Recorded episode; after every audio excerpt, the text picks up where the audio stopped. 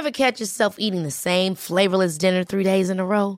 Dreaming of something better? Well, HelloFresh is your guilt-free dream come true, baby. It's me, Kiki Palmer. Let's wake up those taste buds with hot, juicy pecan-crusted chicken or garlic butter shrimp scampi. Mm. Hello Fresh. Stop dreaming of all the delicious possibilities and dig in at HelloFresh.com. Let's get this dinner party started. Hiring for your small business? If you're not looking for professionals on LinkedIn, you're looking in the wrong place. That's like looking for your car keys in a fish tank. LinkedIn helps you hire professionals you can't find anywhere else, even those who aren't actively searching for a new job but might be open to the perfect role. In a given month, over 70% of LinkedIn users don't even visit other leading job sites. So start looking in the right place. With LinkedIn, you can hire professionals like a professional. Post your free job on linkedin.com slash achieve today.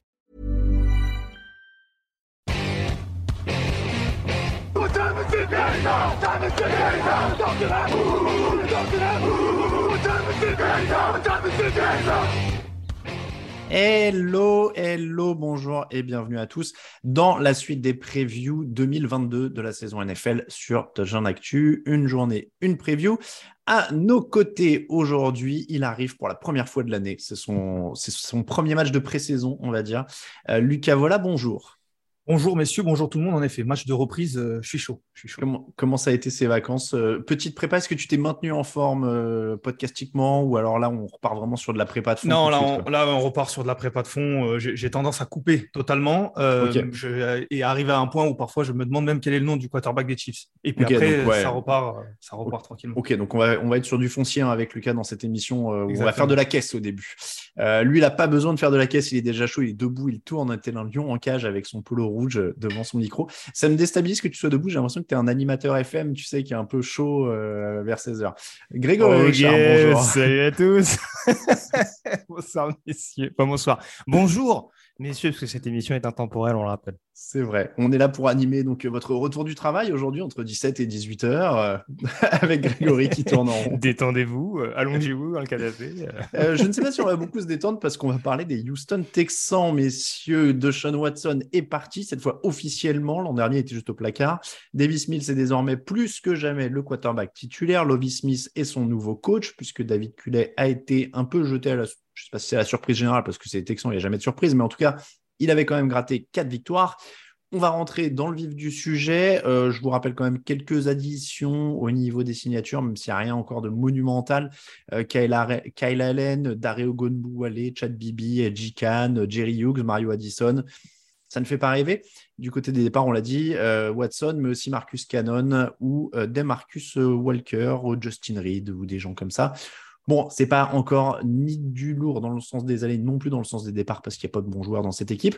Grégory, est-ce que c'est le pire effectif de la ligue? Voilà, on peut se mouiller comme ça. Ah bah écoute, ah bah d'habitude on me disait alors quels sont les motifs d'espoir? Ouais, alors il y, a des- il y a des pastilles où on a du mal à commencer par ça. Alors Greg, voilà une pelle, une corde, lesquelles tu choisis? Non, on n'est pas Euh, encore à l'émission sur les Falcons. hein. Ah bah écoute, alors très, honnêtement, pour le coup, je vais pas anticiper sur l'émission sur Atlanta, mais oui, en tout cas, ça fait partie des effectifs les plus pauvres à mon sens. Euh, en tout cas, euh, voilà, si, si je peux démarrer tout de suite, vu qu'en plus c'est moi, c'est moi du coup qui est le lead sur le, sur le truc, mais forcément, on est plus tenté d'aller sur ce qui risque de les faire perdre avant peut-être d'enchaîner sur les motifs d'espoir éventuellement de cette, euh, de cette franchise. Malheureusement, on a du mal à sentir, et c'est un peu ce que je déplorais au lendemain de la draft, une vraie cohérence, on va dire, dans, les différents choix qui ont été faits. Malheureusement, on ne le découvre pas. C'est sûr que ça revient un peu comme chaque année, mais euh, voilà, la politique mise en place par Jackie Sturby et relayée désormais par Nick Casario en tant que general manager, on a du mal vraiment à comprendre là où Houston va. Il y a beaucoup de noms qui ont été évoqués pour remplacer David Culley. Finalement, on garde Lovie Smith qui était déjà au sein du coaching staff, qui a fait des bonnes choses en tant que head coach, mais qui est clairement plus sur la fin que vraiment à son prime, on va dire, en tant que, technicien.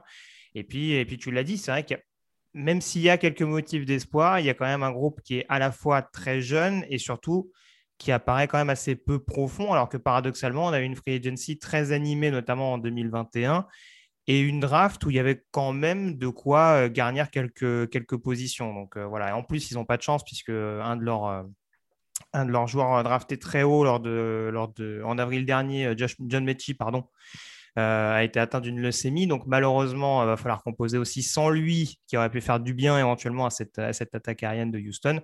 Donc c'est sûr que ça fait peu de motifs globalement qui peuvent inciter cette équipe de Houston, une équipe de Houston qui était déjà assez calamiteuse au niveau du jeu au sol, que ce soit en attaque ou en défense. Et on ne voit pas de vrais changements significatifs, je trouve, notamment dans ces deux secteurs. Lucas, beaucoup de tristesse dans ces mots de, Grégory. Est-ce que tu peux trouver un peu d'espoir? J'ai surtout changé d'avis. on s'était dit que j'allais commencer tranquillement. Euh, première prise de parole, je vais dire que je suis pas d'accord avec Greg. Euh, comme ça d'entrée, premier, premier tac. Non, mais je suis pas d'accord. C'est un grand mot, bien entendu, mais c'est juste que je, je, trouvais que le seul petit motif d'espoir, c'était que euh, la draft était à peu près correcte. En tout cas, il y avait des idées.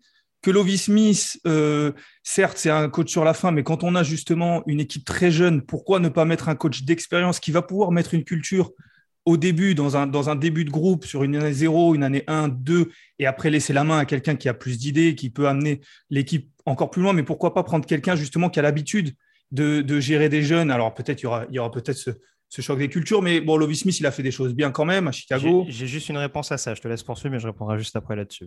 Mais, mais, du coup, voilà, je, me dis, je me dis pourquoi pas. Alors, Lovie Smith, puisqu'on anticipe, c'était mon, mon, joueur à suivre. C'était la, personne, un peu le facteur X euh, pour moi, parce qu'en effet, ça reste quand même des questions. Je suis pas en train de dire que cette équipe-là, elle, m'a ravi, que la draft m'a ravi, que, que la free agency m'a ravi. Je dis juste qu'il y a tellement de trous. Il va y avoir encore des, des, des choix de draft euh, sur les deux prochaines années, euh, dans les deux premiers tours notamment. Je me dis que pourquoi pas commencer à construire quelque chose et pourquoi pas avec Lovie Smith et pourquoi pas avec les quelques joueurs qui ont été pris à la draft, euh, le lineman euh, offensif, euh, un cornerback qui certes est souvent blessé, mais, mais qui, si, bon, bah, comme beaucoup de joueurs, s'il reste en forme, peut être très bon. Donc c'était un petit peu mes seuls motifs d'espoir. Donc c'est là que je me dis que j'étais pas forcément d'accord. juste sur Lovie Smith. Ouais, juste je vite. En fait, ce qui me perturbe globalement avec ça, c'est qu'en soi, l'expérience de Lovie Smith, elle ne me dérange pas, même si apporter une nouvelle dynamique avec un coach qui était déjà au sein du coaching staff, ça me paraît un peu compliqué, surtout quand, a priori, euh, de ce qui apparaissait au vu des entretiens, ça a été un espèce de choix B, C, enfin bon, bref. Ça, c'est encore autre chose. Et ça, je pense que les joueurs, forcément, euh, enfin, ils n'accordent pas forcément une importance aussi importante. Pas une importance aussi notable que nous, pardon. Euh, juste un point important et qui va rejoindre sans doute les motifs d'espoir pour Houston, moi, ce qui me dérange, c'est par rapport au secteur offensif et à la possible progression qu'aurait pu avoir Davis Mills. La problématique, avec, avec Levis Smith, c'est que par exemple, le changement de coordinateur offensif et un changement de cahier de jeu, alors que pourtant, avec Tim Kelly, qui avait fait du bon boulot l'année dernière avec, euh, avec Davis Mills, bah, malheureusement, on repart sur une nouvelle, sur une nouvelle page.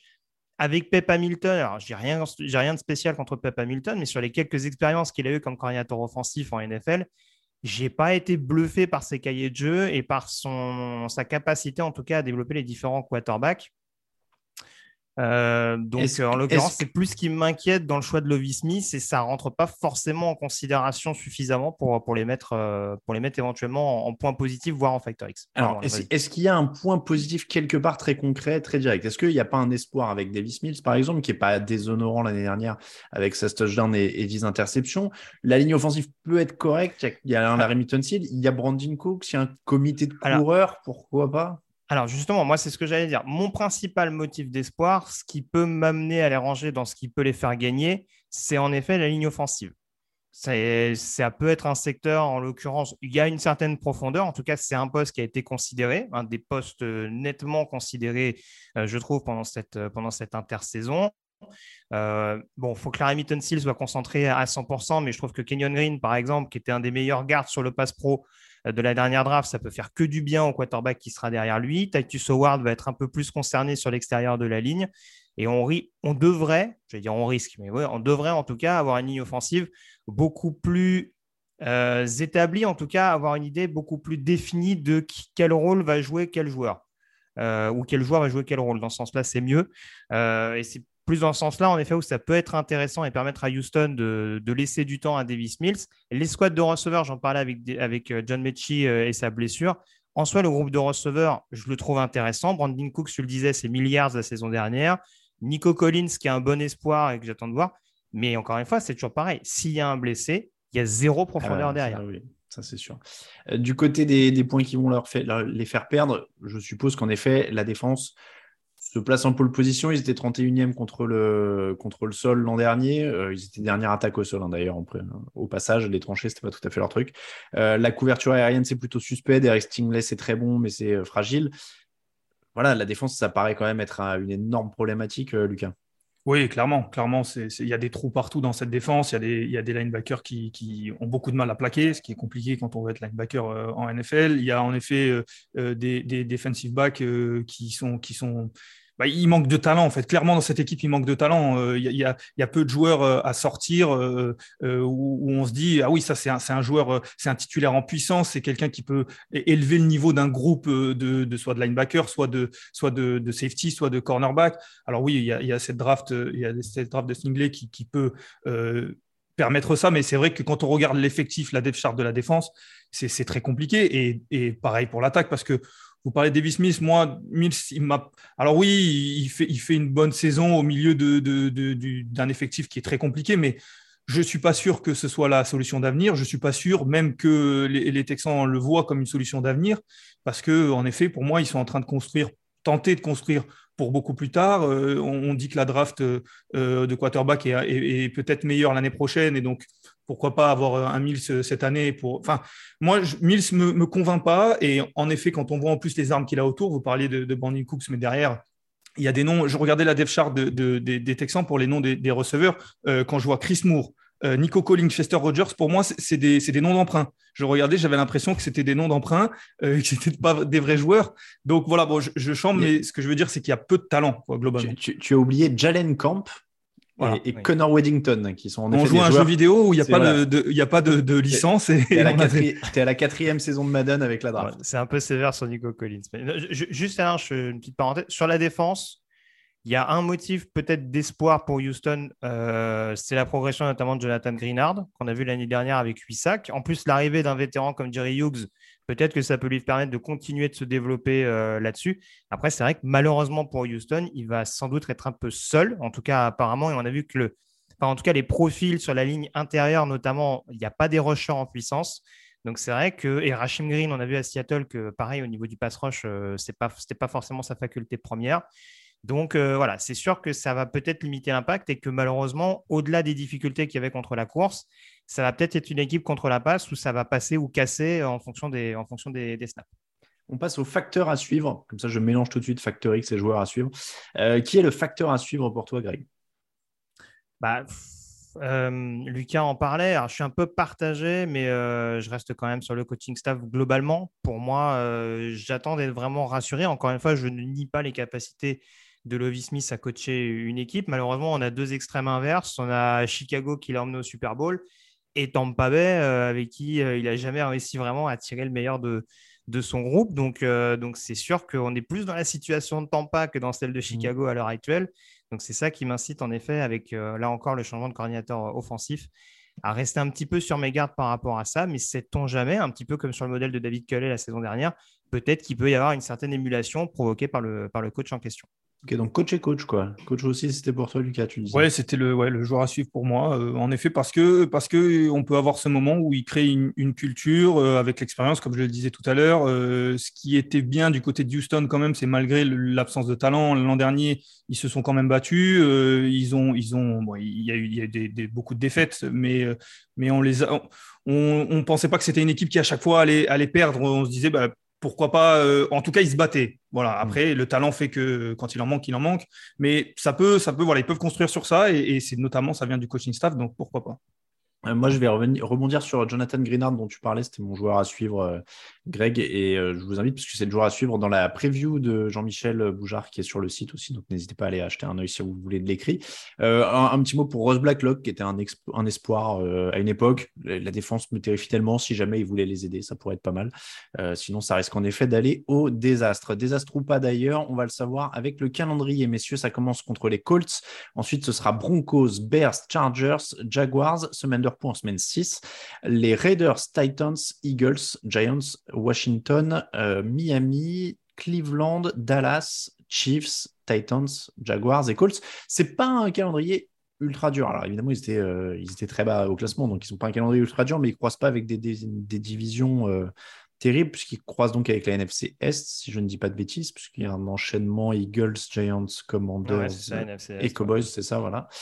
combien ils en prennent selon vous? Moi, j'ai du mal à aller plus haut que 3. Hein. Ah, j'avais 4. Moi, j'ai 4 aussi, ouais. Sans être convaincu. Vous serez plus optimiste que moi, pour une fois. disons que l'an dernier, ils ont fait 4. Donc. Euh, oui, bah, 4, ça peut. Hein. Encore une fois, on l'a dit, mais. Euh, euh, oui, oui, je pense. En fait, le truc, c'est que, ouais, ils prennent des équipes prenables, notamment, je trouve, un peu au début avec mhm. Indianapolis qui aura son nouveau quarterback, Chicago, Chicago, Jacksonville, où on, on, ignore encore à peu près comment la sauce va prendre. Ouais, puis euh, New York, Washington, euh, New York, Washington et rebelote Jacksonville dans la deuxième partie du. Oui, et puis moi, c'est la même logique que pour, euh, que pour Jacksonville dans, dans une précédente émission. C'est qu'encore une fois, cette AFC Sud, je la trouve pas non plus hyper transcendante. J'ai du mal à voir une équipe se dégager forcément à 10 ou 11 victoires. Donc, forcément, sur les confrontations, et Houston l'a montré, hein, on rappelle que l'année dernière, ils vont quand même gagné à Tennessee de mémoire. Donc, voilà, ça, ça reste une équipe qui, qui est capable de poser des difficultés, notamment dans les confrontations intra-division. Et puis, quand bien même, euh, excuse-moi Alain, mais quand bien même il y a une équipe comme les Titans, par exemple, qui, qui, sont à 11 ou à 12 victoires, il reste deux autres équipes derrière, donc quatre matchs. Euh, et les Jaguars, on le sait, ça ne vont pas forcément être euh, incroyables. Les Colts, il y, a une question. Donc, même s'il y en a une d'équipe, ça reste une division qui n'est pas, qui est pas incroyable. J'allais dire l'an dernier, leur victoire, c'est les Jaguars deux fois, les Titans et les Chargers. Ils avaient aussi battu les Packers en pré-saison pour montrer que la pré-saison sert à rien, évidemment. mais ça, c'est le rappel. Il y a moins de matchs, de toute façon, maintenant obligatoire. Oui, il y en a plus que trois. Et, pour ça, j'ai envie de dire merci.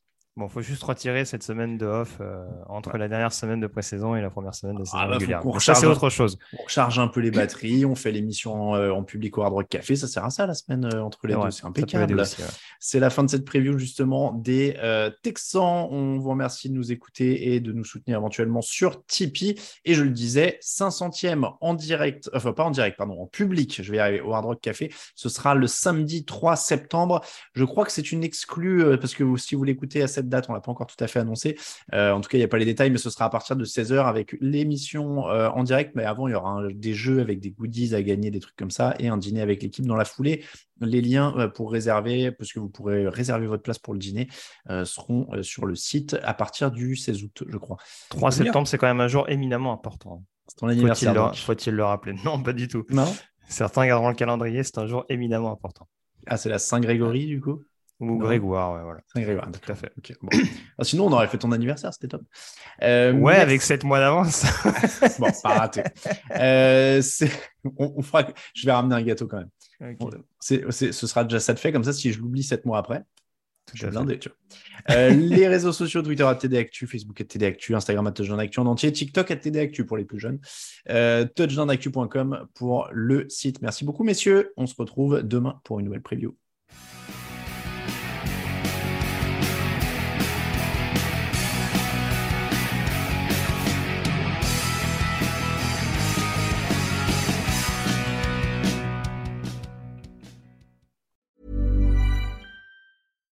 Hi, I'm Daniel, founder of Pretty Litter. Cats and cat owners deserve better than any old-fashioned litter. That's why I teamed up with scientists and veterinarians to create Pretty Litter. Its innovative crystal formula has superior odor control and weighs up to 80% less than clay litter. Pretty Litter even monitors health by changing colors to help detect early signs of potential illness. It's the world's smartest kitty litter.